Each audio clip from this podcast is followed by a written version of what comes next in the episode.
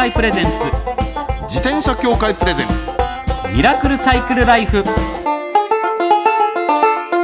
今週も始まりました自転車協会プレゼンツ。ミラクルサイクルライフ。パーソナリティの石井正則です。北里志です。自転車って楽しいを合言葉にサイクルライフの魅力をお伝えする自転車エンターテインメント番組です。はいまずはこちらのコーナーから。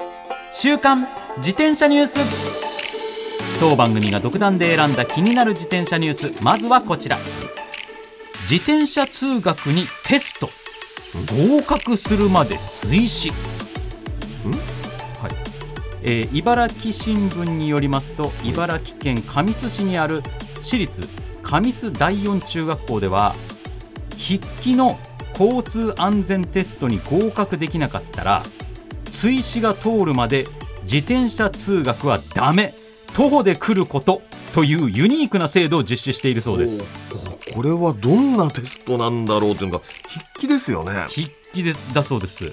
なんだろはい。うん。えー秋の全国交通安全運動に合わせてはい。5年前から毎年実施、う、うん、全校生徒が対象で制限時間15分内に交通安全指導で確認した基本事項からおよそ20問が出題されますねこれどんな問題なんだろう？これ多分あれですよね。あの左側通行だとかはい。えーながら運転やめるだとか、えそういう話なんですよえね。おそらくね。そうしたうん。20問が出題されるんですけど、はい。合格ラインが9割、ほう。だからかなり正解しないと合格しないと、ですね、はい、合格ラインは9割とかなり高く合格率はうん。1年生で4割ということは6割が追試？そうなんです。23年生でも6割が合格ということで、かつては最後の1人が合格するまで追試を繰り返し6回にも及んだこともあると。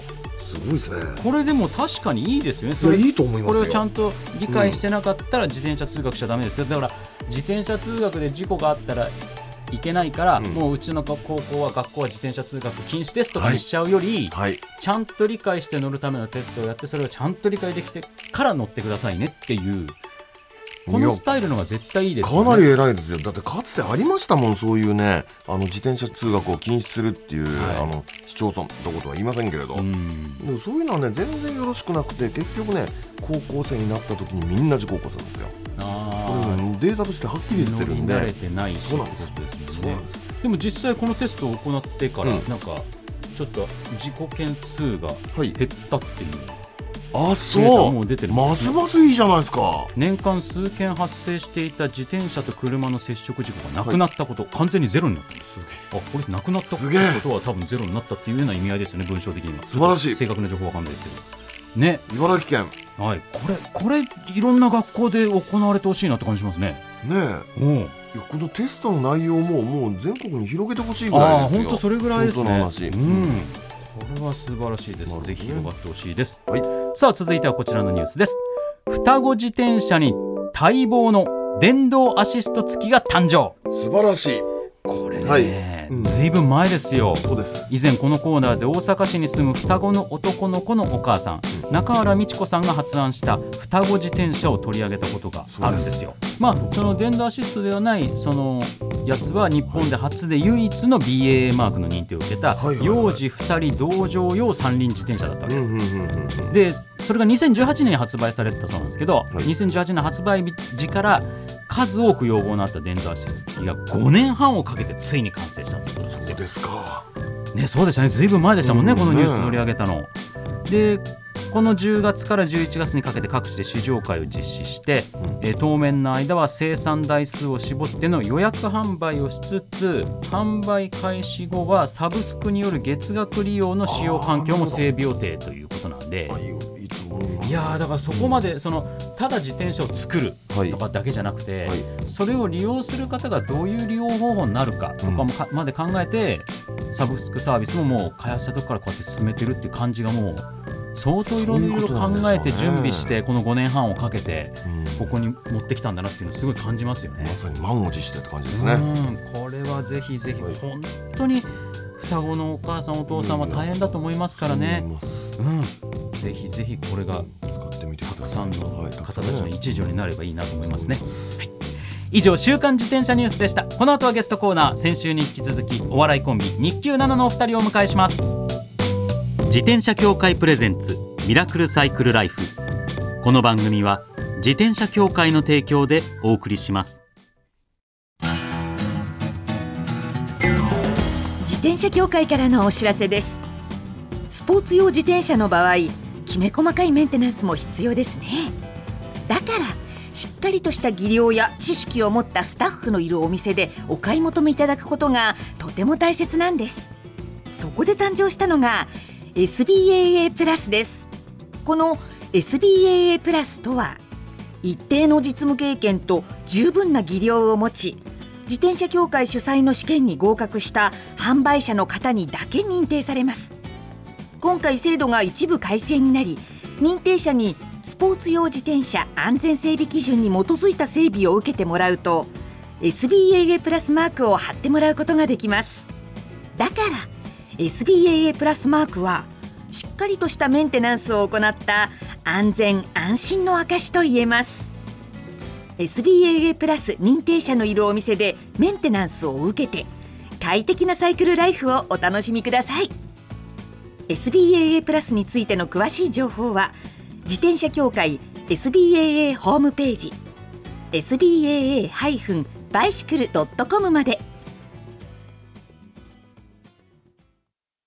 さあゲストコーナーです。先週に引き続きお笑いコンビ日給7のこっちゃん選手峰真二さんです。よろしくお願いします。よろしくお願いしま。ます。す日給7さんは2016年に大学の落語研究会にて結成、2021年に下ネタグランプリで準優勝を果たし YouTube や TikTok で人気の下ネタコント師と称されて話題に、またお二人とも熱心なサイクリスト。自転車に関する動画も好評です。ということで。先週はあのーどんな自転車乗ってるかとお話聞いたんですけど、はい。まあだいぶ乗られてると思うんですけど、まあ、はいその前にはい。昔からの自転車エピソードでなんかお二人あれば、あって感じなんですけどもうそうですね。僕は、あの広島県広島市の美鈴ヶ丘ってところに住んでたんですよ。ほうほうほうで美鈴ヶ丘っていうのが山の上なんですけど、ええええその山まあ山のもう本当山の頂上にある丘なんですけど、この美鈴ヶ丘をには結構何もないんですよ。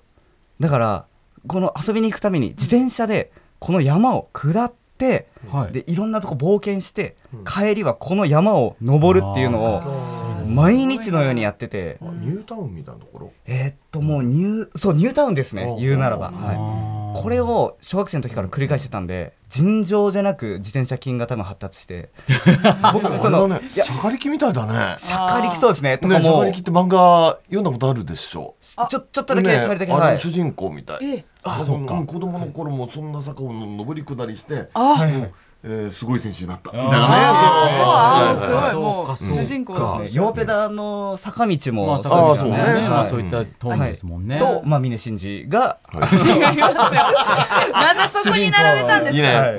3人主人公ですけどね、ででも それで。大学時代はあの最初住んでたところが、ん。大学まで1時間ぐらいかかるところだったんですよ。あの自転車で、おーおーおー結構離れてますね。もうそれその時に鍛えた自転車筋で、ん。僕ほん30分ぐらいで着くぐらい速くてその間にうん。4年間誰にも抜かされたことないんですよ僕。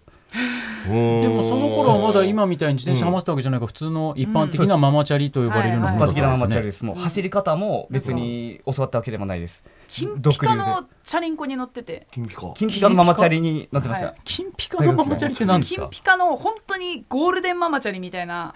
そそそ存在してるんですか？すごいのに乗ってて、はい。などこにも売ってないんですよ。本当に見たことなくてあんなに金色のチャリンコ、金色でしたね、ん。なんかどどこで買ったかも覚えてないですけどでもスーパーかなんかで買った気がします。1スー万まあ円ぐらい売ってないよあんなチャリンコ。1万円の1万円の金色のチャリでチャリンコは。4年間爆走して、うん。だからその弱ペダでいうその巻島さんがこあーの、えー、とスパイダークライム。スパイダークライム。巨体を左右に大きく振りながら、あの坂道登っていく、はい。あの走り方なんですよ僕。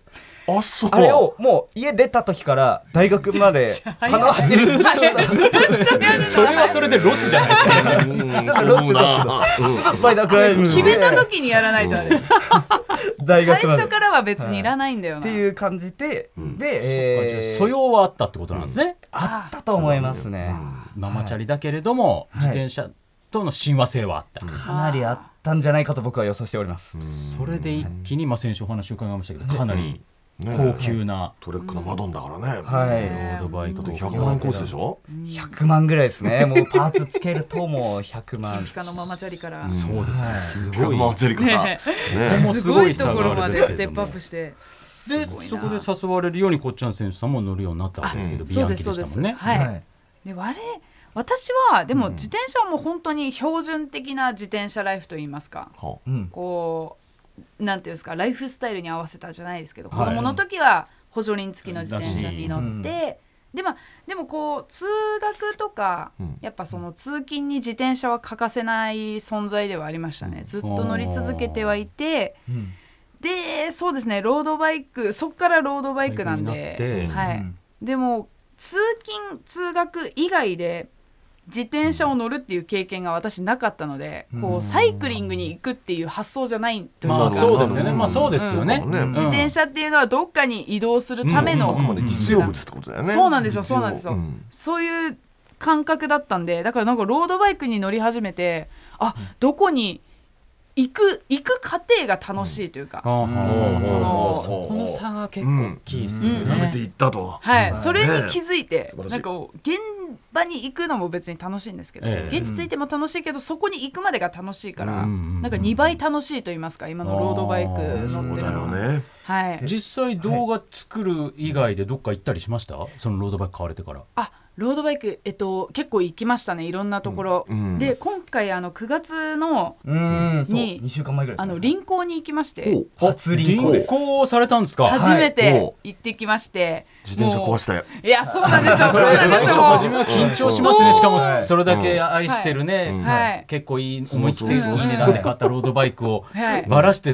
果たして戻せんのかみたいな。や本当にそれが本当に怖くて、うん。でももう頑張ってねなんかその、えっと宮城の方に臨港に行ったんですけおどー新幹線に乗っけててうんもうバラしてすごいドキドキしながらバラしてでもう道中も傷つかないように、うんうんうんもそう。こう目を肩にかけて。うんそうですね。配って新幹線で置いた後もずっとこうやって「大丈夫か?」みたいなあー気が気じゃない。そう気が気じゃなくて誰かがトイレに行くたびにん。踏まないでみたいな感じで。目でね。ででもさあの東 JR 東日本っていうのかね、はい。東北新幹線の場合は、あの乗っけるとこあるでしょ？荷物を。あのありますね。ね後ろに、そうはい。そうそうそう、はいはい。あそこに入れたんだよね。い。やあの入れられなかった後部座席の後ろのところに、はい、置かせていただいて、いや僕も結局その後部座席帰りは乗せれなくて、うん。その車両と車両の間の通路のところで置いて、うんちょいちょい見に行って、10分おきぐらいに見に行って、なっちゃいますよね。そうですね。繊細なもでも無事にじゃあ宮城県着いて、はい。つい。て、ちゃんと組み直、はい。組み直してて。はい。いろんなところ回って、はい。なんか自分はこう宮城県出身で車でしか行ったことないようなところをうん。自転車で回ったんですけど、宮城たくさんいいとこあって、七ヶ浜。七ヶ浜。が本当に。志賀浜行ったことありますか？俺なんか行ったことある気する。行ったことある気するな。あ名前だけしか。えっと宮城の七ヶ浜でなんかこうトライアスロンとかの競技される場所にもなってるんで、なんかツールド東北とかでやられてるところでね結構こうやったりとか、ものすごい道路が整備されてて、かつ坂もしっかりある上に、ええその下りながら、海を海がこう一望できるんですよ、とりあえず。綺麗な砂浜も直線の綺麗な道路も、普通の道路の舗装された道路よりも綺麗な道路なんですよ。やっぱその競技をすごいやられてる場所なんで、はい。あのきめ細かいアスアスファルトって感じですよね。あのさーっといくような。あれ気持ちいいね、はい。本当。はい。もう気うん持ちスファルトの差がはっはいきり伝わってきますもんね、ロードバイクってね。いやすごいわかりますもね七ヶ浜最高でしたね、うん。でもやっぱり地元だからもともと住んでらしたわけじゃないですか。うん。はい。でもやっぱり自転車で行ったら全く新しい魅力を発見することができたってことなんですね。いやもうそうですね。自転車でしか分かんなかっただろうなみたいなありましたねやっぱり。僕松島行った時はあのフェリーあるじゃないですか。うんはいはいはい。あれ自転車乗せられますよね確かね。そうなんですか？そうなんですかあれね遊覧フェリー自転車乗せさせてもらってえ。でフェリーでもういろいろマシンとか見てぐるーって回ってからまた自転車を下ろしてそこから走り出してっていうこともしましたね。僕うわー楽しそう。ちょっとやりたいね。うわちょっと人が多すぎてあちょっとそっかそっかそっかはいそっか。勇気出なかったですけど。そ人気のスポットでっていうことですも。あんね。回ればよかったいやでも。まだまだやってみたいことあるんじゃないですか。これからですも。んね。これからですねまだまだ楽しみたいことありますよ。はいここまで一回目なんで何やってみたいとかありますか今これからやってみたいこと。なんかあのいっぱい走って、その道中食べるみたいなうん催し物があるっていうのが聞いて、うありますね。んファンライドっていうんフだけどァンライドファンライドって言い方をします例えばねね。自転車協会が主催してるサイクルエイドみたいなのがあって、はい。クレイドジャパン最高ですね。エイドステーションっていうのがね15キロに1個ぐらいあるわけ、はいはい。でそこに行くとなんだかんだ出してくれるから、い。なんだかんだ食いながら、楽しい。それやりたい。地元の美味しいものを用意してくださってて、はいはいはいそれもう全エイドステーションが違うちそう。ゃんと食べ物を用意してくださってるんですよ。えー。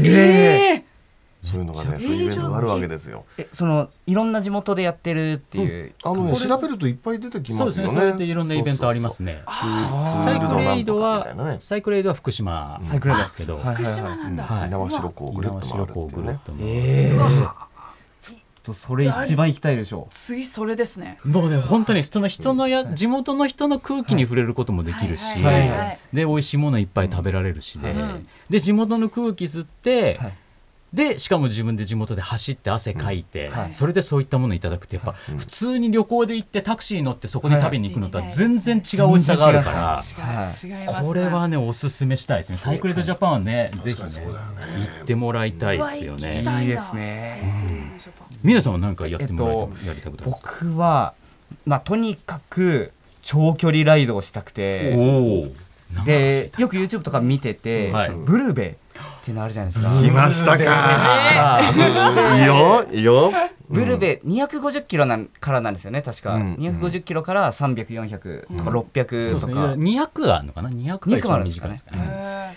ーをとにかくやりたくて。なんかブルベこれ200走るってなると多分1日半とかですかね。えっと丸1日ぐらいですか200のブルベが1日です。丸一日。です。うん。はい。へ正直僕的には丸2日走りたいと思ってますああ本当。とにかく長い時間ずっと走ってたいっていう。全てのしがらみから解き放たれたいんですよ。そう。うかもようずっと動画上げ続けて編集し続けて、はい。ー2日間チャリンコこぎまくりたい、はい、もうなんかそのその全部を忘れたいんですよ僕は。2日間走ることだけに集中して。あそれをやりたいんですよ。ことだけに集中してはい。長い距離行くでしょ、はい。でそうするとね、頭の中がどんどん無になってくるわけよ、はいはいはい。でこれはね禅なんだよ禅全座禅じゃなくて自転車禅なんだよ。もうねでそして無になってふっとねはい。人間とは何かっていうのがね分かってくる。やっぱりそうですよね。るんだ。比嘉さんがそうおっしゃるなそのら領域にいけいけるんだ。いけますよ。いけるんですか？いけるいや私ね、うん。それを信じてブルベやろうと思っていますから。やいやいやでもあると思いますよ。合ってたんだじゃあホノルルセンチュリーライドで私、多分ねあれあれが200キロ以上走走ったの初めてだと思うんだけど、はい。でもね残念なのがそれね30いくつの時やったのよ。はい。はい今20代でしょ、はい。今からやるべき。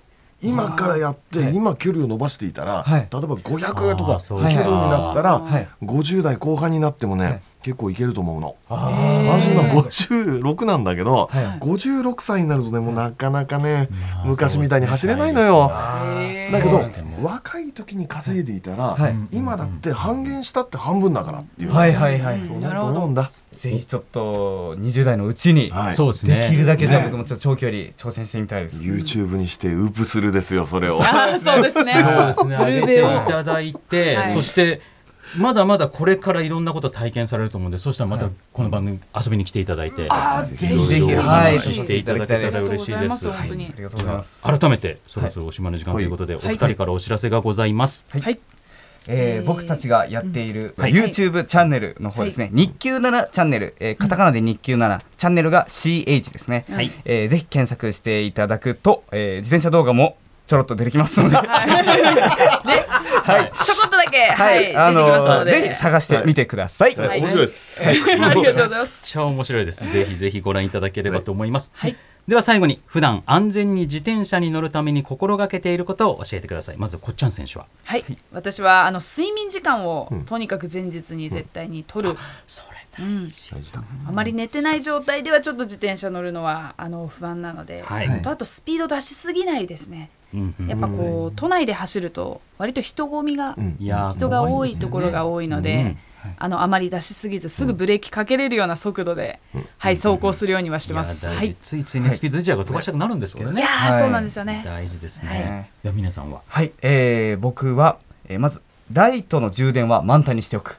ああこれ、うん今昔は電池式だったからコンビニで買ってとかできたんですよ、はいはいはい、はい、今ほとんど充電式ですもんね、うんライト。そうです。シーとかね。僕も遠出するときはモバイルバッテリー持ち歩くぐらいあそう。ははいいはい。絶対充電には気をつけてますね、はい。まあ、冬なんて特に早く暗くなりますそうそうそう。そうなんですよね。確かに。しかも電池が持たない。ね。そう。あー早く日が沈むしはい電池が持たないからね。そうなんですよ。意外にね帰り時間かかったりとかあります。すよね、はい。はいまあ、プラスあの DI2 のね電動変速の人は、うん。あの変速機も充電しておくと、そう。あーこれものすごい大事で。ここあるんだ、僕ギア軽い状態のままで出て、変速機が動かないなと思ったら充電切れててもう何十キロもずっと軽いギアでみたいなこともあったんで、それはでもあ大変だ。わ、うんそうなっちゃうよね。そっか。そうなるんですね。それが電動ちょっときついところ。電動変速機の人はまあちょっといるうん。あの結構いいいらっしゃれば、はい、そこのそうですね。充電も。でも本当に現代的なところで、はい。もちろんね、うん。あのスマホとかでうん。地図見ながらはい途中途中走ってとかの場合スマホのバッテリー切れても困るしってそういう時代ですからね。そうですね。そういっ。たことも皆さん意識して安全運転心がけていただければと思います。はい。ということで、はい。2週にわたってありがとうございました。ゲストは日給7のお二人でした。またお越しください。はい、ありがとうございました。ありがとうございました。ありがとうございます。自転車協会プレゼンツミラクルサイクルライフ。最後のコーナーはサイクル大辞典。一つの項目をきっかけに自転車トーク。さまざまな角度からサイクルライフの魅力を発信します。今回のテーマは無人島に自転車と何かもう一つ持っていけるなら何を持っていく？という。ね無人島テーマのトークありますね。自転車を持ってっていいんです。うん自転車いいのね。はい自転車いいです。すごいのが来ましたね、はい、でもう一つ何か持っていけるんです。ちょっと待ってください。もう無人島ってそもそも自転車が通る道路なんてあるんですか？まあどうなんですかね。海岸沿いとかはちょっと走れるのかとか。うんだ何の自転車を持っていくかってなったら、まあ、自転車僕はあの、はい。い、つもよく言ってるバーディはい。ーが2台あるうちのバーディーの1台が結構、はい、はい。結構タイヤ太めのはいはいはいはい。はか履い。て、はいはい。タフネスに乗れるタイプうん。に仕様にしてるんで、多分それ持っていけばなんとかまあなるかなりますかなっていうところと、プラス1個です。プラス1個。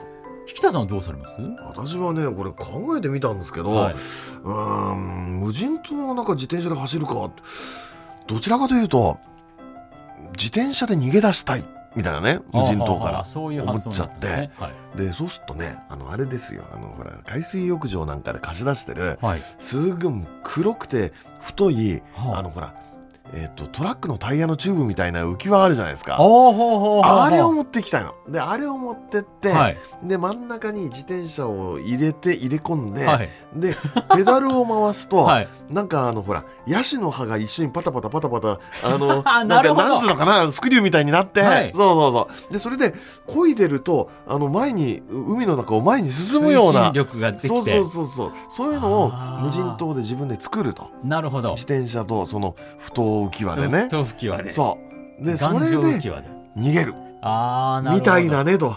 いやーしかし無理があるなと。そうか。つつ。え石井さんの何持ってきます、うん。あのヘルメットです。で、また。ヘルメットって言っても、うんはい。これがうん。自転車用のヘルメットではありません。ほう。はい。なんでかっていうと、うん。えっと、もう本当に普通の軍隊の人とかがかぶるようなしっかりした、あのて鉄かぶと？みたいな感じのうん自転車みたいにスリットが入ってないような、あのしっかりしたヘルメット、まああの足場が悪いところを自転車で走ったりするだろうとはいうことでヘルメットあった方が安全だということと、うんうんうんまあ、食料を確保しなきゃいけないはいはい。無人島となった時に、うんはでも火はなんとかこう木とかで起こせるかもしれない。いうんうん。でも鍋がないんですよ。うんなるほどね。はい。うん。でそのヘルメットをうんうん。鍋代わりにして、うんうんうんとりあえず火通せばなんとか食べられるじゃないですかいろんなものが、でプデチゲっていう韓国料理があるんですよ鍋で。あれ軍隊鍋って意味であれもともと韓国の軍隊の方がヘルメットの中であインスタントラーメンとか入れてその軍隊の食料のものを全部ヘルメットの鍋でいろんなものぶち込んで食べるところから始まってるんですって。そういうのがあるのね。はい。うんうん。だからそれ考えると安全を守るヘルメットであると同時にうん。お鍋になるっていう いいじゃないですか。形になれば少し生きながらえるかなはい私もそっちに乗った。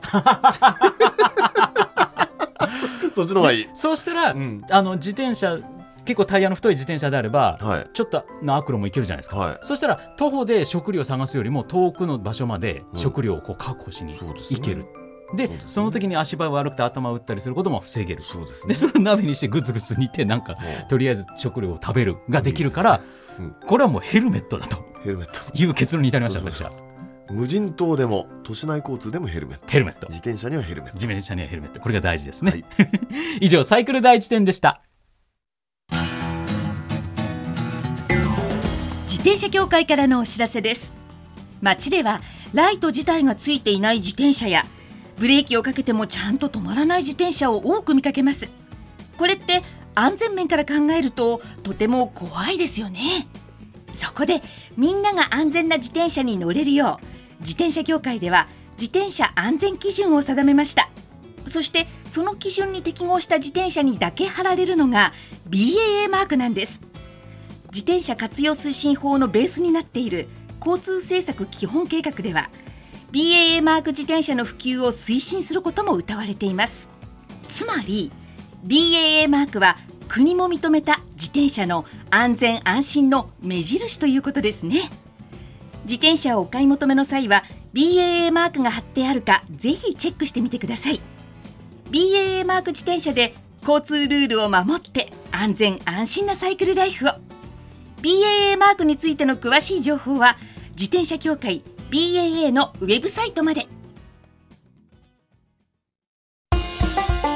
ミラクルサイクルライフそろそろお別れのお時間です。彼女たちすごい、まあ、彼女たち彼ら。うん。すすごい自転車乗ってるんですね。ね。うんめちゃめちゃいいの乗っててでなんかその YouTube の動画ではこうアダルティーなことというかそう大人なことやってるじゃないですか、はのとは真逆なぐらいいに、うん。自転車のことになると、うん。めっちゃ純粋になりますよね。そうなの。ピュアネス自転車好きのピュアネス感がすごい2人とも高かったですよね。そうなの。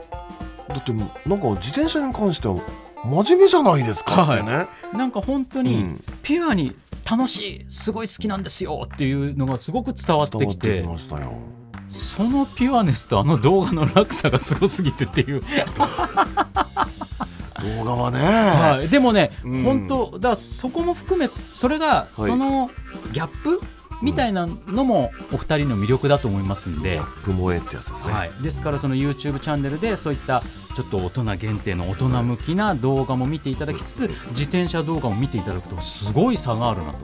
で今日の放送も聞いていただくといろんなことがつながると思いますんで。そうですね。ね、でもこれ本当にまだまだははまり始めたばかりの雰囲気ですから、うん。お二人。これからまたいろんなことを体験されてぜひぜひこの番組の方にまた遊びに来ていただきたいですねここもね番組ではマイ自転車ニュースサイクリストあるある自転車脳内 BGM 募集中です。忘れられない愛車の思い出も大歓迎。採用の方には番組オリジナルステッカーを差し上げます。メールアドレスはすべて小文字でサイクル -r-tbs.co.jp cycle-r-tbs.co.jp までお待ちしております。お待ちしてます。